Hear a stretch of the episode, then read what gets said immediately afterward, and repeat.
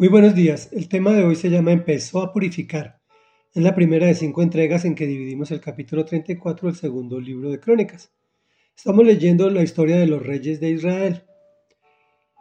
Eh, hablamos de Manasés y de sus buenos resultados al, al arrepentirse de la idolatría por la cual había arrancado su vida y su reinado. Vivió una gran derrota y una posterior recuperación cuando se arrepintió.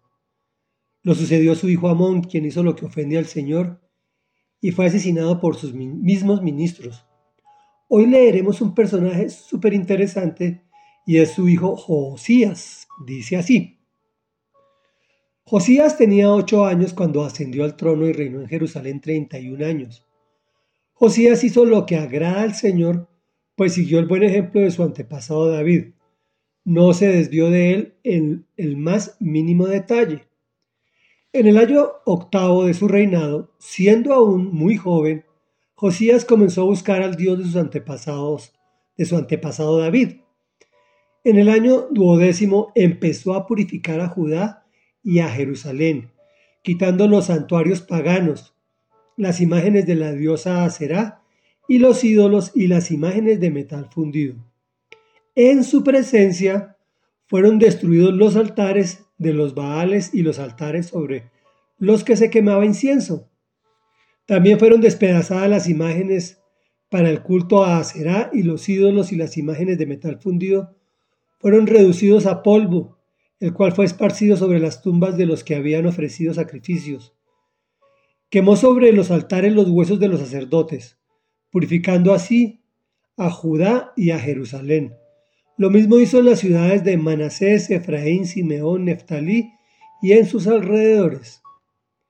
En toda la región de Israel destruyó los altares, redujo a polvo los ídolos y las imágenes de la diosa Aserá y derribó los altares para quemar incienso. Luego regresó a Jerusalén. Comentario. Es asombroso cuando vemos a un niño de tan solo ocho años hacer lo que agrada al Señor, puesto que tenía un buen mentor. Pues siendo muy joven, Josías comienza a buscar a Dios. Pero ¿dónde se perdió el Señor? Es claro que en el reinado de tan solo dos años su padre Amón, que hizo lo que ofende al Señor, logró desbaratar todo el trabajo de su abuelo Manasés y de sus buenos resultados. Josías decide purificar Judá y lo hace personalmente, quitando y destruyendo completamente los santuarios paganos, las imágenes de la diosa Aserá y los ídolos levantados en todo el reino. Reflexión. En esta parte de la historia podemos apreciar lo difícil que es construir y lo fácil que es destruir.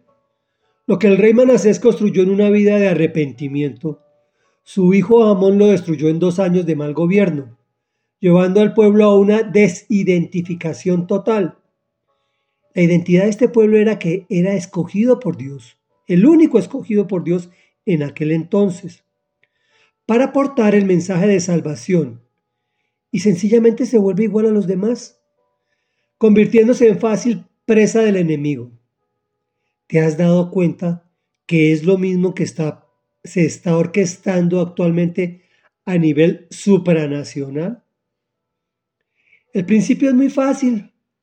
Es el principio de la Agenda 2030, que tiene que ver con el programa LGTB. Si tú no sabes quién eres, ni siquiera si eres hombre o mujer, o plus, es decir, todo el resto de posibilidades depravadas de género que han determinado los manipuladores de intereses oscuros, menos vas a entender que el Señor puso sus ojos sobre ti te escogió entre millones de personas para bendecirte y cumplir su propósito, inicialmente en ti y posteriormente en todo tu entorno. Es una gran responsabilidad. El solo hecho de escuchar estos audios te indican que Dios te escogió, como me escogió a mí y a muchas personas de nuestro entorno. Oremos. Bendito Rey Dios y Padre de la Gloria. Eres bueno, eres grande, eres poderoso, eres santo y eterno. Eres el único Rey Dios. Eres el único Señor. Hoy venimos a ti para pedirte, Dios, que nos permitas educar a nuestros hijos que a cortas edades ya quieran servirte y ya quieran hacer lo que te agrada, que te quieran buscar para que destruyan completamente esos ídolos que llevamos dentro de nosotros. Yo te pido, Señor, que nos fortalezcas porque sabemos que construir no es fácil. Construir es complicado. Y hay gente destinada a destruir lo que nosotros construimos y es tan fácil destruir. Pero si tú, Señor, nos cubres con la sangre del Cordero de tu Hijo Jesús, no podrá ninguna mano destruirnos.